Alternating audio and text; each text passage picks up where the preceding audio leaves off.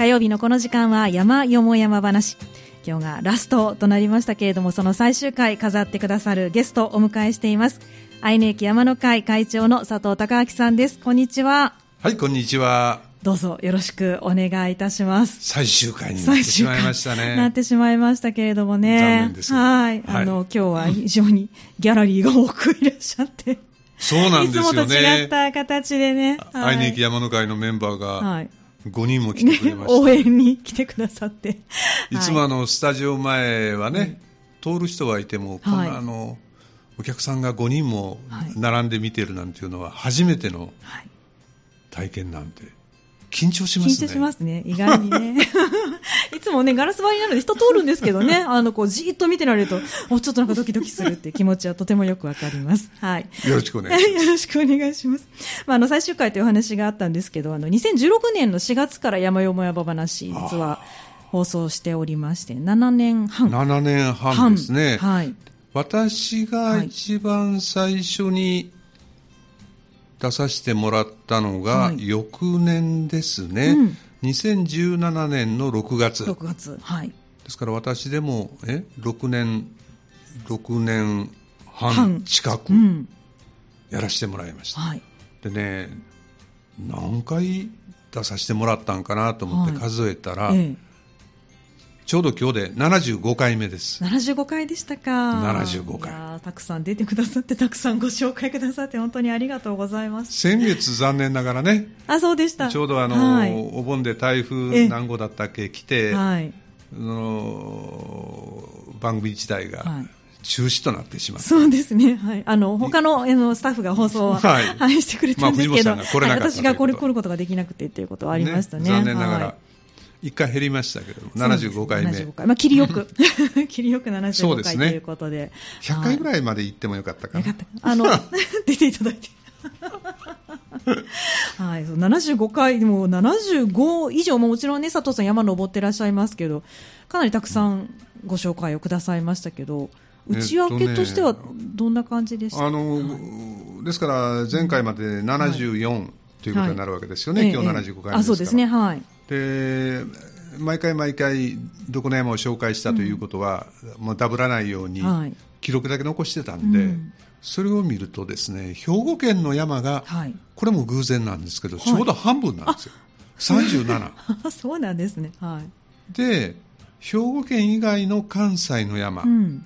これが21。はい。で、あとあの、日本百名山を中心に全国の山を16。うん。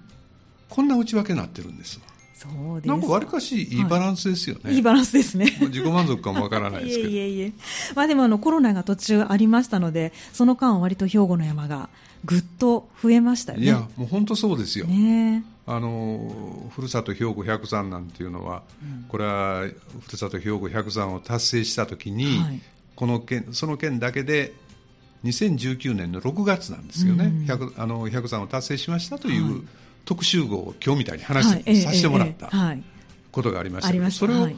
やっぱりその辺は加速していきましたね。ねそうはでしたね。で、今回はまあ75回目最後ということで、まあ総括的にい、ねえ。今日お話を。どういう話をしたらいいのかな、単発で山の話するよりも、うん。やっぱり過去74回を振り返って、はいお話しする方が最終回にはふさわしいのかななんていうふうに思いましたんで、はいとはいうものの、うん兵庫県の山はね、はいさっき言いました通りあのふるさと兵庫百山を達成したときに、はい。まとめて話をさせてもらった。うん。とはいうものの、日本までひら広げてしまうと、ええこれはね、16回しかやってないし、はい。と思って、ですから今日はあのー兵庫県を含めたはい関西の山、うん。ですから、えー37回兵庫県を話してその他を21回話してるんで、58回はい。話をさせてもらった関西の山の中で、うん。私が思う思い出の山、うんおすすめの山、はい。ベスト5をはい。最後に紹介して、まあ、締めとしたいなというふうにはい思いますんで、よろしくお願いします。しくお願いします。はいでもそのね、5つ選ぶのも58分の5、結構大変だったんじゃないですか？大変なんでね、はい。まずあの日本百名山の中にはい。関西の山どれだけあるのかなと。これはもううん。皆さんよくご存知だと思うけどはい。大峰山、はい。八甲ヶ岳ですよね、はい。近畿最高峰。大峰があって、うん大台ヶ原があって、はいそれから伊吹山、んこの3つしかないはい。100分の3しかないと、うんまあ、あの深田久也さんがね、えー当然、まあ、なかなか関西まではということでこうなってしまったんだと思いますけども、はいまあ、でも関西にあるだけでも嬉しいですよね。まあそうでね、あの、アルプスの中のね、一つにこう加えてもらってるっていうのが、はい、嬉しいですけれども。であと日本二百名山はい。っていうのがありますよね、これは大和渓谷社が選んだのかな、はい。でこれに関西の山どれだけ入ってるのかなと思ったら、あの鈴鹿の御在所岳、はい。それから大峰の方の釈迦ヶ岳、うん。それからあの熊野古道の小辺路のルートになりますけども、おばこ岳、うん。それからおなじみ金剛山、はい。それから平山系のブナガ岳、はい。あと兵庫県からは唯一代表で氷ノ山、うん。兵庫県最高峰ですね、はい。この6つが入ってる、はい。でついでに言うと日本三百名山はい。田中陽樹さんが一筆書きでぐるぐるグレートトラバース回ってましたけども、これに入ってる山が、まず鈴鹿の藤原岳。はい。それから奈良から黒曽山ですね、これからすすきが、あそうですね。非常に綺麗はない。山ですね、それと冬場になってあの雪の山として、皆さんよく行かれる三畝であったり、高見山であったり、はい。まあ、お花も綺麗なところですけどね、奈良からこういう山があってもう一つね、うん。龍門岳っていうのが日本三百名山に入ってるんですよえっ、と、和歌山、それ龍門山ですよ龍門さんが違う。龍門岳ってね、はい私も知らない、はい。奈良にあるんですよあ、そうですか。大変失礼いたしました。龍門山だと思ってました。他の山はみな、んな関西百名山でもあって、うんこの日本百名山、二百名山、三百名山に入ってるという山なんですけど、この龍門岳だけは関西百名山に入ってない、うーん。ですから私、全く知らない、そうでした。一度行ってみいないといけないな、そうですね。はい。とと思いますけど、えそれから大峰山系のうん三条ヶ岳ですね、まあ、あの皆さん、女人禁制の、えね、未だに未だに。貫いてますけれどもね。はい。はい。藤本さんは残念ながら登れない山という。それからあとはあの和歌山のはい。ごま団山ですね、はい。それとこれもよく皆さんよくあの金剛山ダイヤモンドトレイルの中の大和葛城さん、うん。あと京都の愛宕山はい。あと平山系から蓬莱山、それからその南の比叡山でここから兵庫県がようやく出てきまして、六甲六甲山はい。それと、まあ、鳥取との境目になりますけど扇野線はい。で13あるんですうん。で百名山に3200名山に6、はい。300名山に13、だから合計で22、はい300分の22が近畿ですと、うん関西ですと、はいい、うことになるんですよね。うん。でこれも前にお話しさせてもらいましたけど、はい。い、い山ってどんな山がいい山なんだろうと、うんこれ私なり、まあ、皆さんも同じような見解だと思いますけども、はい。まずは自然に非常に恵まれてるよ、はい。眺望がいいよ、うん。四季それぞれに花が咲いたり新緑がきれいかったり紅葉が美しかったり、雪山がきれいかったり、四季それぞれに非常に魅力を持ってるよとか、コースに非常に変化に富んでるよ、あの厳しい上り下りもあるかと思ったら、はい。快適な尾根歩きもある、うん。あの岩場もある、はい。沢や滝もある、まあ、こういうふうな、まあ、自然に恵まれてるところ、はい。やっぱり見どころが多い山って本当にね、登ってても楽しいですもんね。はい。まあ、こんなことが一つの条件としてはあるだろうし、それもやぶ山だったら困るんで はい。非常に整備が行き届いて、はい。駐車場が整備、うん、登りやすい駐車場。場が整備されてるとか、うんコース整備が倒木だらけじゃ困りますんで、うんコース整備されてる標識も的確について、はい。あと山頂のあたりがね、うん。あの木木々が伐採されてあ、はい。こう休憩施設なんかが揃ってるとか、うん。ベンチなんかが置かれてるだとか。から岩場なんかには鎖とかはしごがうん。整備されてるとか。特に女性には一番関心が高いはい。登山口だとか、うん。まあ、登山口ぐらいしかないと思うけれどもトイレがうん。整備されてる、はい。まあ、せ非常に整備されてますよと、うん。それから3つ目にはその歴史的な背景ですね、まあ、大体日本の有名な山っていうのはもともとは信仰の山。はい。修験の山みたいなところが非常に多いですし城跡がありましたなんていうところも多いし、お寺や神社が山頂にありましたなんていうところも多いし、その登山道がもともと山道であって、うん長長石っていうのが長石っていうのが、はい。そういうものが残ってるだとか峠にはお地蔵さんがあるだとか、まあ、そういうふうないろんな史跡が残ってるというようなこと、まあ、歴そういう歴史的な背景、っ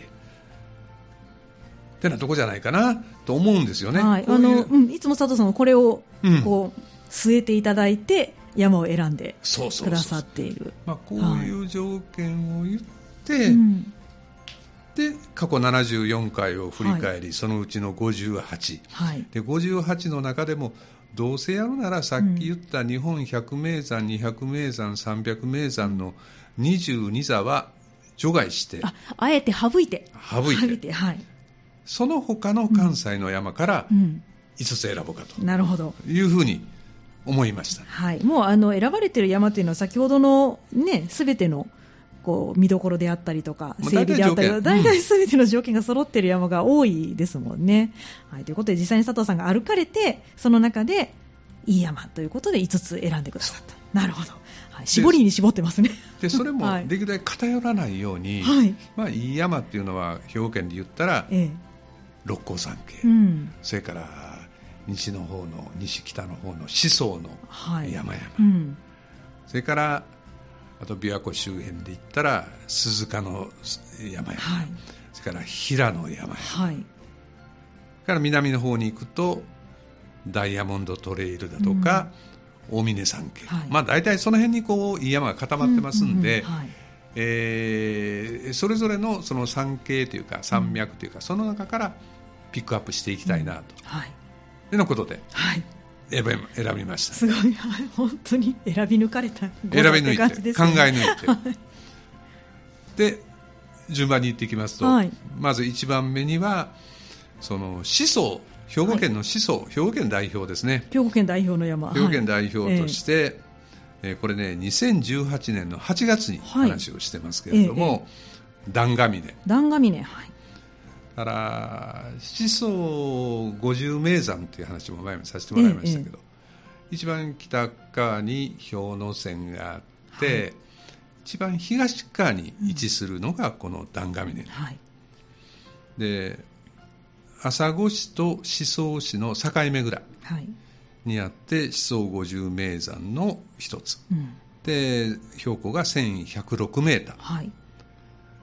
でこの辺りっていうのはあのこれも前話しましたけどその殿峰高原とか峰山高原とかはい。生野高原とか500メーターぐらいの高原地帯で、うん。それが全体的に隆起したということで1000メーターぐらいの山が連なってるけれども、うんはい。この段ヶ峰自体も峰ってつくように、ええ。何々山とか何々だけじゃなくて高原上の山なんですよね、標高はそこそこあるけれどもはい。隆起してるから、標高はそれそこそこ高いと。うん。であのー山陽としては非常になだらかで,、はい。で山頂に立つと非常に雄大で広360度の眺望がひ広がって、うん。で高い木もないんで、うんうん。非常になんていうのかな静かな人もいないような時に入ったらこう本当山奥にこう一人佇んでるみたいないい気持ちになるような、ねえそうですね。山ですね。これからはいもうそろそろススキもいっぱい育ってきてる。うん。大きな木がないんでね、はい。まずここ。をうん。この段ヶ峰を一つはピックアップしておすすめしたい。はい。佐藤さんちなみに段ヶ峰って何回も登ってらっしゃるんですか？多分ねはい。3回だと思います、ねなんかたくさん登ってらっしゃるイメージがあるんですけど季節は？一人で行ったのが1回、はい。えそれから愛の駅山の会で行ったのが1回、はい。それから今年行ったんちゃうかなとな、うん。夏が多いですか？秋、夏が多いかもしうれない、ん、でも夏も割と涼しいですよね、うん。うん。そうです、はい。秋はね、行ってないかもわかんないうん。な、春春かな春から夏にかけてじゃないかな、うん。3回とも、はい。うん、あのコースもね長いロングコースも取れるし、はい。もう簡単に山頂だけ行こうと思ったらあの林道がずっと上まで上がっうんてるんで、はい。行けるしあのゴルフ場のあたりから登っていったら、まあ、そこそこのえー尾根歩きみたいなことができるんで、うんはい。い、ろんなコースが取れますので、うん。ぜひこれからのシーズンはい。いいのではと。ね。はい、兵庫県代表。兵庫県代表、ははい。い弾丸ね。段上ね、それから2つ目いきますね、はい。2つ目がこれはあの奈良吉野郡大峰大峰山系を代表して、ええ。大普賢岳。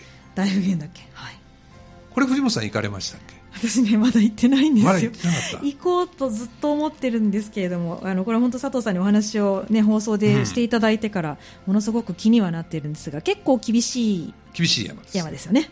これはね2019年の12月に話をしてます、でまああの大峰奥掛道の山ですから、はい。三条ヶ岳の南東ぐらいにあって、はい。行者帰り岳の北側、うん。えー近畿最高峰日本百名山の八境ヶ岳から見ると北東ぐらいの位置、うん。はい。ですから大峰奥掛道をぐーっと来る途中にあって、もう当然のことながら修験の山で、はい。行場が結構残ってます、うん。はい。なんとか靴なんていうのがええ結構残ってます、で険しい。はい。でこれでもかぐらいはしごだとかがもう連続します、そうです。おっしゃってましたね。はしごの山みたいな感じはしごの山になってるんですよね。だからはい。今でこそねええ。はしごがついてるからは、ええ。登れますけど、はい。あれその行者さんっていうのは当然のことながらその頃はしごなんて鎖なんてないと思いますから、大変だろうと思いますよあれ。ねそうですよね。はい。でもおすすめということですからはい。あのーこれからここもね紅葉は絶対に綺麗だと思いますし、はいええええ。山頂は狭いですけど眺めが非常にいいです、大峰山系の山々が綺麗に見えますし、標高高いですやっぱり。あのー1780メーターあります、うん。で関西百名山の一つはい。ですね。いろいろあのー三条ヶ岳行者帰り八境未線うん釈迦ヶ岳いろいろ登りましたけど、はい。ここ一番面白いんじゃないかなと思いますね。大峰山系の中でも。それとね、もう一つね、うん。はい。これ嬉しいニュースなんですけども、ええ。その2019年の12月に話をしたときに、はい。登山口にはその和佐又山ヒュッテというキャンプ場だとか、その山小屋があ山って、はいね。駐車場があって、うんうん。そこから登りますって。ただその和佐又山ヒュッテという山小屋はその上北山村かなんかの昔の学校小学校かなんかが廃校になったものをうん。移設してそこへ持って行って老朽化をしてもう大変なんで、11月末で2019年の11月ではい。ここが閉鎖になりますと、うん。だから結構やっぱり時間かかるんで、はい。どっか宿泊場所が必要だと思うけれどこれがなくなるというのは非常に、あのこれから皆さん困るでしょうねみたいな話をして今回このもう一度このために今日のために検索をしたら、はい。この「わさまたヒュッテ」というはい。今までは漢字で書いてたんですけど今度はローマ字で「わさまたヒュッテ」になって、10月1日にね新築されてオープンされるんですはい嬉しいですね。嬉しいですよね。ねえ。これではあの小屋小屋ではないんですよね。キャンプ場。いや小屋。小屋もありました？ありました。本当ですか？失礼しました。小屋です。小屋でしたか？はい。だからヒュッテという食事がつく小屋と、うん。それからロッジと、うん。今までロッジも前からあったしキャンプ場ももともとあるんですけど、はいえええ。小屋も建ってます。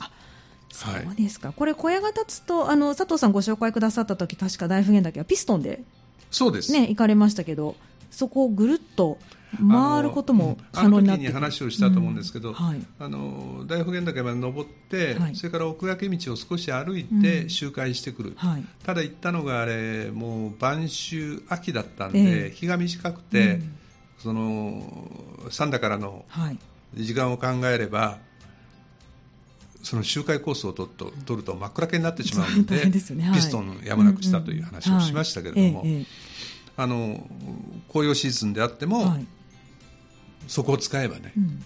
早朝に出発して、うん。ね、一周。ちょっとロングコースですけど。ロングコース、はい。でそこに一泊してまた次の日例えばどっかね大峰山系の他の山に登るって帰ってくるということも当然できると思いますし、はいあの今まではあの辺りって泥川温泉うん。が一般的にそこしかなかったけれどはい。このわさまたヒュッテも期待できるんじゃないかなとうん。いうふうに思います。はい、嬉しいニュース付きの大普賢岳そうですそうです、でこれが2つ。二つ目。はい。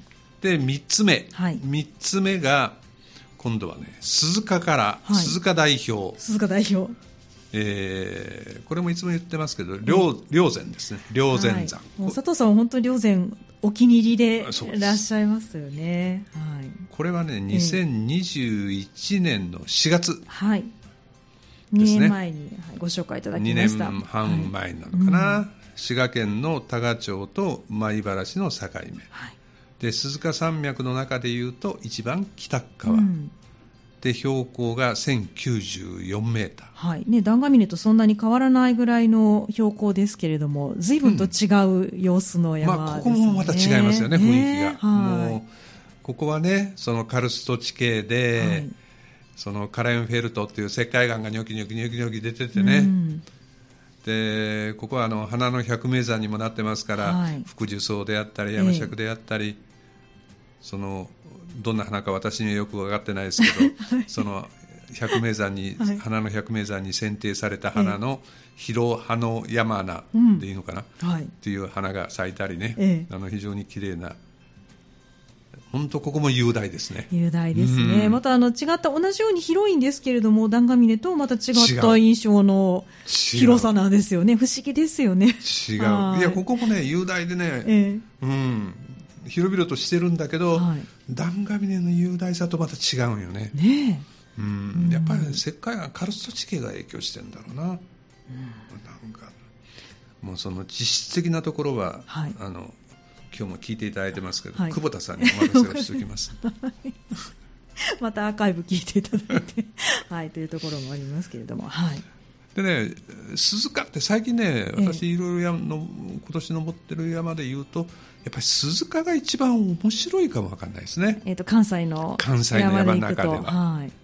比較的、大峰から比べたら交通の便がいい、うん新名神が開通してるんで、そうすね、あの三田から行くと割とから行くには。はい、あの鈴鹿の方が行きやすいかもしれません、うん大峰はね、高速降りてから先が長くて、長いです、ね、1時間以上は運転しなきゃいけないので、そう思うとね、まあ、霊山は入ってないですけど、鈴鹿セブンマウンテンだとか、うん。東近江が選定している鈴鹿十座だとか、はいまあ、そういう山々もね、うん。このコーナーでも釈迦ヶ岳とか入道ヶ岳なんかも紹介させてもらいまえした、えええこの辺も非常にいい山なんで、はい。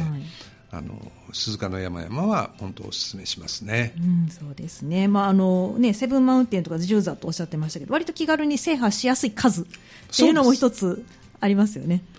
私もあのセブンマウンテンははい、残り2個になってますから、はい。この秋には必ず。必ず行きたいな。龍ヶ岳はい。と雨乞い岳、雨乞いと2つはい、ぜひぜひ行っていただけたらと思います。はい、で、えー次いきますね、はい。4番目。ええ。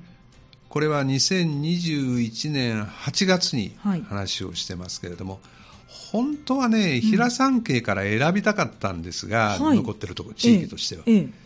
平山系の山ってね、あのジャタジャタニガミではい。やったっけ、ええええしかやってないんですよ。あ意外に？意外にやってない意外に平山家はあまり佐藤さんは攻めていらっしゃらない。いやブナガ岳だって言ったし、はい。あのねそれから何蓬莱山だって言ったし、うんだけどあんまり行ってないかな、うん。でねちょっとはい。湖北側にそれますけれども、横山岳。はい。これは2021年の8月に話をしてます、うん、真夏の草暑い時に一人で登った山です あの花がいい山なんですよね。そうです。だからね、こんな時期に登る山ではないです。そうですよね。はい。あの滋賀県の長浜市にあって、はい、これも標高が1132メーター、はい、これもやっぱ1000メーター超えですね。うん、で湖北にあってやはりこれもともとは山岳霊場と、はい、で非常に変化が、うん、あの花が綺麗だという花の山として有名ですし、それから上りルートで選択皆さんよくされる急な登りですけども、はい、綺麗な滝が、うん、京の滝だとか、はい、五調子の滝だとかという綺麗な滝がある、はい、それからあの掃除法になってて今度下山ルートになってくるとブナの原生林が非常に綺麗です、うん、でこれも関西百名山に入ってますと、いうような山ですね。はい。ですね。まあ春と秋とおすすめということですね。これはもうね、こんな私みたいに夏登る山ではありません。ちょっとね標高1000メートルぐらいだとやっぱりまだまだ暑い。暑いですね。ね特に登りがね急で、はい、大きな木がない滝はありますけど、大きな木があって図章が連続してって言ったらなんか水槽に思うかもわからないけれども、はあ、暑かったな。特に滝川滝、最後の五条市の滝が終わって、はい、山頂までの間は急な上りで沢もなくなってみたいなところが一番きついかもわかんないですね。ですから春か秋。秋に、はい、ぜひこれからの季節に楽しんでください。という山です。という山、これが4つ目。でね、はい、最後は、うん、これはもう私のエゴというか何でしょう独断と偏見というか、はい、今までと全然レベルが違いますけれども、はい、やっぱり5つ目には、うん、私の原点であるホームグラウンドである三草山を紹介したいと。はい、これはあの佐藤さんが初回にご紹介くださった山ですね。2017年の6月に話をさせてもらった。はい、えー、加東市にある、はい、標高はたった423.9メーターしかありませんと。うんで私が毎月登山を始めて今年で12年目。はいすごい。で9月に登ったので、うん、登った回数が通算160回、はい、まあ、だけどあの山ね160回ぐらいじゃもうなんとももっと何千回って登ってる人いると思いますけどね。ただ去年の11月ちょうど1年前にね石槌で不覚にも剥離骨折を足首してしまって、はい、ちょっとじゃあ1回ここで途絶えてしまって。1回だけですからね、はい、あの毎月登山12年やってますとは本当は言えないんです いえいえでも、まあ、あの基本的には毎月登ってらっしゃる。でもそれだけ登りたくなる山ですよね。そうですね。あの、はい、さっきの話じゃないけど非常に整備が行き届いてますよ。はい、いろんな多彩なルートがありますよ。うんっていうようなとこかな。非常に眺望もいいし、うんはい、岩場もあるし、うん、非常に変化に富んだいいコースと、はい、そして初日の出も必ず、そうです、ね、あのここを選んでらっしゃるので。3年4年、はい、5年？もう毎月毎年行ってますね、うんはい、ですから春夏秋冬それぞれに非常に楽しめる山です、はい、もうぜひ、あのまだ行かれてない方は手軽に行ける山なんで、行っていただきたいなというふうに思いまして三草山で締めて5つと、はい、順番にもう一回言いますと、はい、えー、思想を代表して兵庫県思想を代表して段上、はい、それから奈良の大峰を代表して大普賢岳、はい、で鈴鹿を代表して霊山山、はい、それからその湖北を代表して横山岳、うん、それと私の大好きな近場の三草山と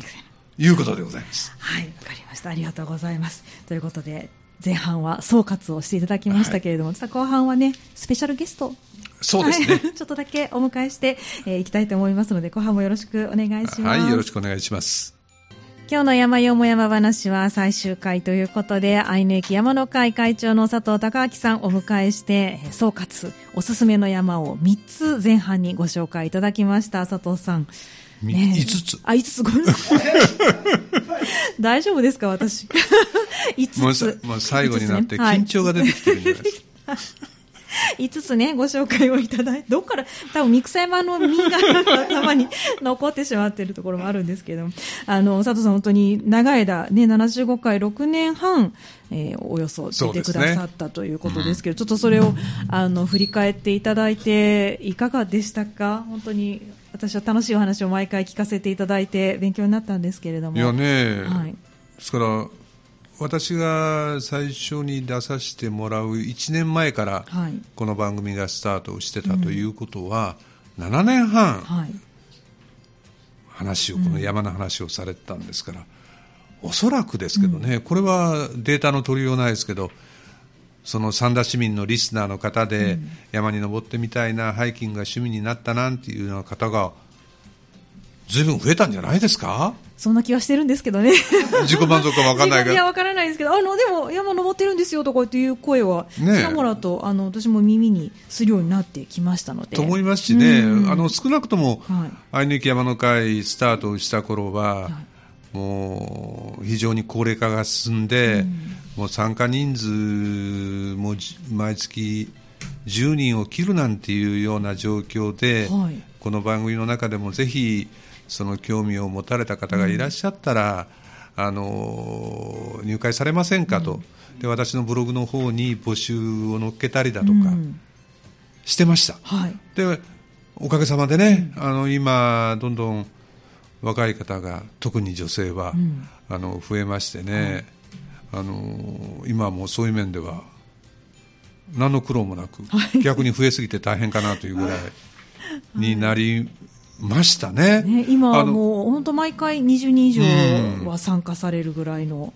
そうですよね、はい。ですから、本当、このハニー FM の方にご連絡をいただいた方もいらっしゃいましたよね、そうですね。入会したいということで、はい。えええ。ですし、はい。あのー先週担当されました久保田さんにも、はいい、つもあの異業種交流会アウトドア部はい。久保田誠一郎さんって言ってますけど、久保田さんにも愛の雪山の会に入っていただいたし、もうそういう面ではねあの非常に活性化うん。できたんじゃないかなと、それはもうこの山山山話のおかげだと。深く感謝しております。そうやって言っていただけると嬉しいです。ありがとうございます。はいただね、え一つもう一つ残念なのは、はい。前々回かな、あの藤本さんが取り上げておられて、電話でいろいろはい。聞かれた、神戸市はね、はい。登山プロジェクトなんて言って、えされてましたね。立ち上げて、あの登山道の整備だとか、うん。あんなあの新神戸の駅の中にトレコなんてあああいう施設を作ったりだとか、非常に積極的にやっぱりその登山、まあ、六甲山だとか誕生山系の活性化のためにそういう取り組みをされてたり、うん近くでは丹波篠山市なんかはいも重曹大会であったりだとか、うん地図を整備したりだとか、え西脇市も西脇十山なんて言って、はい。あのー登山マップみたいなやつをねホームページの中に非常に詳しく載っけられたり、あのーいろんな自治体がねそういうことをいろいろ取り組んでおられるんだけれども残念ながら、はい。三田市はもう一つ取り組みがなっていうのが 残念ではありますえなね。かなか、あの、本当に、やはりこういう地域の山って里山が多いですから、どうしてもね、あの、その山の所有者の方、云々のこともありますので、難しいところもあるとは思うんですけれども。ねはいとは思いますけどね、アウトドアなんたらこうなんとかかなんていうのもできましたよね、はいねまだまだそこまでいかないと思いますけれども、ぜひともね、サンダもうん活発にね、皆さんが山を登れるようになってほしいですね。と思います。はい。あとあの個人的なところとしてはね、はい。これは先週、久保さんも言ってたかな、はい。あのーまずね、もう定年過ぎると、はい。何か調べるだとか、ええ。それからその調べたものをまとめるだとか、はでそのまとめたものをこういうふうに話をするだとか、はい。というのがねなくなってきてたんですけども、うん。この毎回月に1回はい。この放送をするためにいろいろ調査をしてまとめて、うん。原稿を作って、でこれでお話をする。ですからもうあのボケ防止に非常に あの貢献脳の活性化に脳の活性化につながった。お手伝いになってたでしょうか。と思いますし、はい。それからやっぱり山に登るにしてもね、うん。あの私であったり他の皆さんが紹介された以外の山を紹介したいなと思うから、うん。うん。ええ新しい山にやっぱり挑戦していこうと。なるほど。はい。あのふるさと兵庫百山もやったし、うん。それから次に宣言して関西百名山に取り組んだんだけども、ええ。まあ和歌山の果ての方とか三重の果ての方まではもうそれよりは近くにあって、はい。もっと登りやすいいい山がん。あるだとか、はいアルプス行きたいだとかっていうのことでやめちゃいましたけど、ええ。やっぱり新しい山への挑戦意欲というのが非常に駆り立てられたと。あー嬉しいですね。はい。思いますし、はい。これはね本当個人的なことだけども、ええ。このハニー FM の、はい。えーホームページブログっていうのかな、うんうん。それをいつもあの私のフェイスブックの中にはい。リンクを貼らせてもらってはい。シェアしてたんですね、ありがとうございます。そうすると私のお友達の中に遠く離れたお友達が、あ佐藤を元気にしてるんだと放送を聞いてくれてね、元気な声で喋ってるから、あいつは元気にしてるんだなっていうようなことと合わせてね、結構藤本さんファンも出てきてね。ありがとうございます。私に何の一報もないんですけど、藤本さんもファンも増えてきてね、まあ、私の安否情報とともはい。に隠れ藤本ファンが増えてきて、で先月さっきも言いましたけど、はい。あのね、台風で出れなかったら、うん。どうなの？佐藤あのフェイスブック何もないけどどうなってるのかな？と思って心配して、はい。あのホームページを調べて、はい。私以外の放送まで聞いて、藤本さんが今月末でこの放送を終えるということを知って心配して電話してきた人間もいるぐらいですから。そうでしたか。すごいです。私の知らないところで。でもうね、いろいろやり取りしてたら、ええ。最後ね、藤本さんの口癖、はい。なるほど、そうなんですね、と返事が来ました。私もそう言ってるんですね。ものすごく言ってます。ね。確かに。いやだからそこまでね。なるべく口癖使わないようにしてたんですけど出てますね。いやもう、まあ、あの、そこまで、ん。あの、聞いてくれてる人もいました。ありがたいお話です。と思いますね楽しんでくださった方がたくさんいらっしゃると思うと本当にはい嬉しいですけど、この佐藤さんがあの山よも山山よも山話に出てくださるきっかけを作ってくださったのが今スタジオに来てくださってます荻野さんです。はい。はい、荻野さんお久しぶりです。ハニー放送お聞きの皆さん、こんにちは。荻野でございます。ね、荻野さん、はい。あもう、はい来年でね、はい。笠樹90になりますけども、はい。来年の2月ですね。2月ですねね。90歳。はい。でも、元気で、愛の駅山の会、はい。仲間へで大事にしていただいておりまして、あの、山を最高に楽しんでおります。ありがとうございます。あの、元気なお声をね、あの、皆さんにお届けできてすごく嬉しいんですけれども、ちょっとなかなか時間が、あの、たくさん取れないところもあるんですが、荻野さん、あの、なんか山で、山のこういうところがいいなとか、山のこういうところが皆さんに知ってほしいなっていう、なんかおすすめの魅力、ポイントってあありますか？ね。はい。はい。山山の魅力なんですけどもね、私はね、あの、愛の駅山の会に、ね、入ってますけども、一人で単独校も結構多いんですね。ほんで、話題作りで、ここで放送、ね、山の話させていただいておりますので、話題作りでね、あの、一人で山を登ってね、お放送しとったんですけども、ちょっと気をつけてねと、注意されたことありますもんね。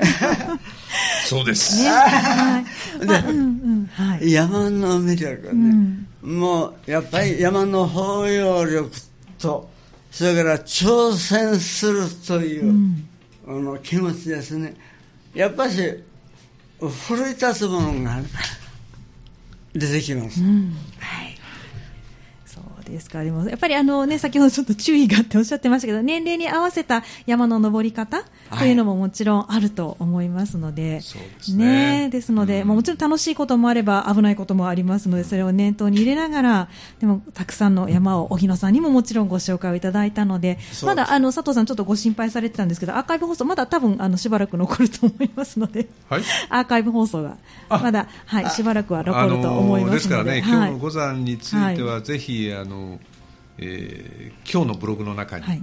過去のアーカイブ放送のはい。リンクをぜひ、リンクをちょっと貼って貼っていただければ、はい。はい。はい、探して貼っておきたいと思いますので、はい、それを参考にして、はい、山の放送の中で一番私印象印象に残ってますので富士登山ねそれもね、はい今富士言いますと5合目ですはい。一合目から登ねっ、たそうでしたね。お話しさせていただきましたありねましたね。はい、それも思い出深いですね。はい、本当にたくさんの山をね、あの、荻野さんにも佐藤さんにもご紹介いただいて、本当にありがとうございました。なかなかあの、締めの言葉が 思いつかないぐらいのお礼がたくさん気持ちの中にあるんですけれども。あのねはい。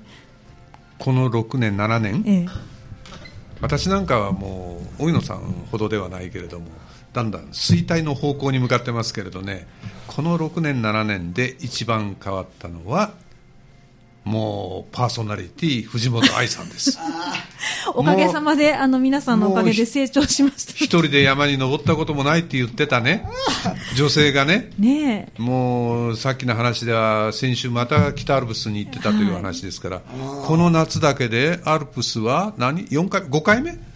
えっ、と、白馬行って、あ、南アルプスですけど、鳳凰山山行って、で、立山行って、えっ、と、すごろく和芝ですね。はい。